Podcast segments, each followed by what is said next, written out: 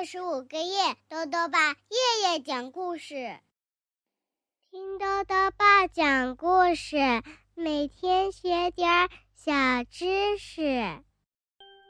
亲爱的各位小围兜，又到了豆豆爸讲故事的时间了。今天呢，豆豆爸要讲的故事是《农夫去旅行》，作者呢是德国的克里斯蒂安·提尔曼，王兴翻译，由。湖北美术出版社出版。贝克是一个勤劳的农夫。有一天啊，他决定去度假了。可是他的那些重要的动物可怎么办呢？一起来听故事吧。农夫去旅行？什么？去海边度假？绝对不行！农夫贝克大声嚷嚷着：“一个农民有必要去度假吗？一个来帮忙的女工也不应该有假期吗？凭什么？凭什么不应该有假期？”女工托尼生气的喊着：“呃，总得有人给奶牛挤奶呀！”贝克说：“也总得有人躺在沙滩上晒晒太阳吧。”托尼反驳道：“总得有人喂鸡吧？那也总得有人在沙滩上堆沙堆吧？沙堆有什么好堆的？还不如在这儿堆粪堆呢。”贝克说：“拜托，你绝对绝对不能去度假。有没有搞错？”托尼一把扔掉铲子，赌气的说。我一定要去度假，现在就去。度假，度假！一个帮忙的女工需要度假吗？贝克冲着托尼的背影喊道。不过他已经骑着摩托车远去了。等着瞧吧，贝克心想。托尼能做的，难道我就不能做吗？如果……托尼能去度假，那我也能。不过，谁来给奶牛挤奶？谁来给动物们喂食呢？谁来清理粪堆呢？要不，贝克自言自语地说：“干脆把他们杀掉算了。”农场里有这么大一家子呢，有。奶牛施密特先生和他的儿子小施密特，有两只一直在吵架的公鸡，一群母鸡，一只山羊，还有很多很多。贝克想，如果他们全进了屠宰场，这个农场会变成什么样子呀？可是，如果带着这一大家子浩浩荡荡的穿过村庄，邻居们又该多羡慕呀！这个时候，他的脑子里突然冒出了一个好主意。当贝克来到边境检查站时，他的拖拉机里塞得满满当当的，有奶牛施密特母子、猪、马、绵羊、山羊、一群母鸡、两只公鸡，还有马。和看家的大狗，贝克把这一大家子全带出来了。不过，戴着大檐帽的检查员倒是一点儿也不觉得奇怪呢。请停一下！大檐帽把贝克拦住了。您的旅伴们带了身份证明吗？没有身份证明的旅客是不允许通过边境的。哦。呃，那您能帮我想想办法吗？贝克问道。对不起，我也没有办法。大爷帽说。唉，贝克叹了口气，他无法想象一头奶牛该如何出示自己的证件。突然，他的脑子里又冒出了一个好主意。贝克掏出照相机。开始拍照，为他的每一位旅伴都做了一张身份证明。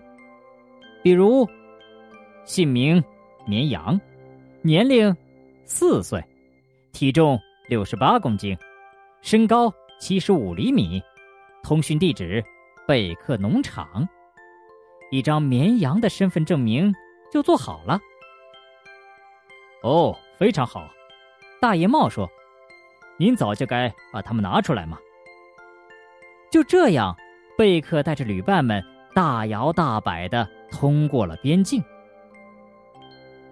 在海边，动物们乖乖的站成了一排，他们可是第一次见到美丽的大海呢。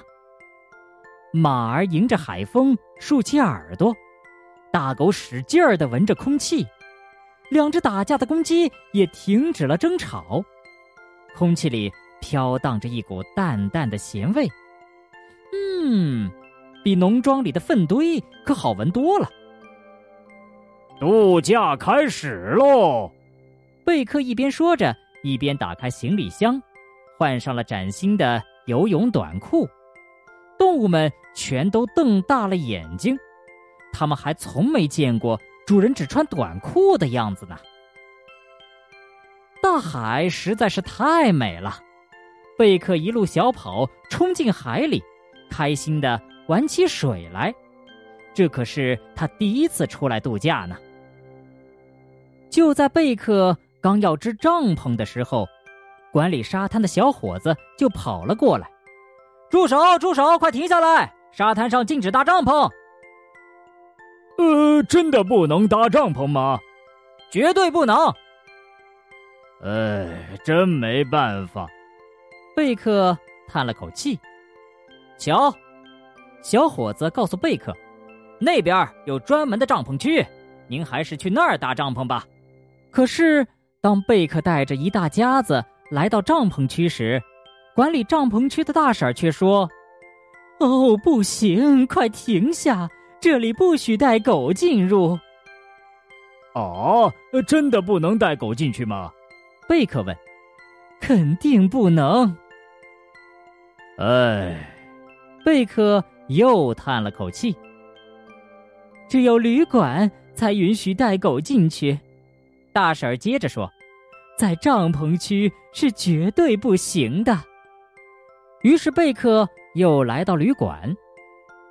呃，一个人，一头奶牛和一只小牛犊，呃，一只绵羊，一只山羊，一头猪，呃，五只母鸡，两只公鸡，一匹马，啊，还有一条狗。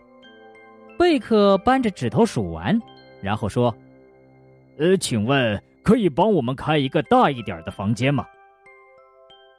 呃，当然可以了。旅馆经理停了一下，只是，呃，房间在五楼，而我们这儿呃是没有电梯的。天哪，这是根本爬不上去嘛！贝克沮丧地说：“呃，算了算了，还是回家吧。”他又把旅伴们塞进拖拉机，无可奈何的向高速公路开去。在乡间公路上行驶时。他看到了一块牌子，上面写着“休假农庄”四个字。于是贝克把车开进休假农庄，农妇哈木正在向他招手。呃，一个人，一头奶牛，一只小牛犊，一只绵羊，一只山羊，一头猪，五只母鸡，两只公鸡，一匹马，还有一条狗。贝克又数了一遍，然后问道。呃，可以全部住下吗？当然可以了，哈木回答。哈哈，贝克笑了。我就说嘛，如果连托尼都能度假，那我也可以休一次长假的。第二天清早，贝克坐在柔软的躺椅上，长长的舒了口气，面向辽阔的大海，望着湛蓝的海面。他感觉舒服极了。一阵清风拂过，贝克突然闻到了一股熟悉的气味，和他农场里的那粪堆的味道一模一样。等他看到马在草地里奔跑，母鸡在房顶上咕咕叫的时候，不仅自言自语的说：“哎，度假，度假，一个农场的农民度个什么假嘛？”好了，小围兜，今天的故事讲完了。故事里呀，讲到了大海，地球上的海水可真多呀。那它是怎么来的呢？豆豆爸告诉你呀，根据科学家们推测，大约在五十亿年前，地球上还没有海洋呢。那个时候啊，水汽都藏在岩石之中。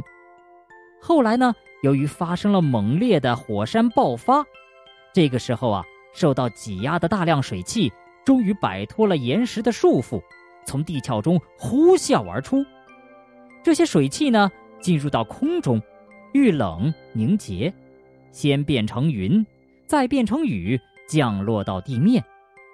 这场雨啊，下了几千乃至几万年呐，终于形成了地球上的海洋。和湖泊了。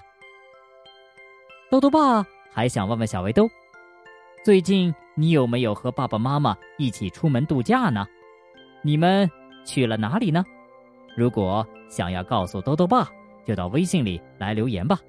要记得兜兜爸的公众号哦，查询“兜兜爸讲故事”这六个字就能找到了。好了，我们明天再见。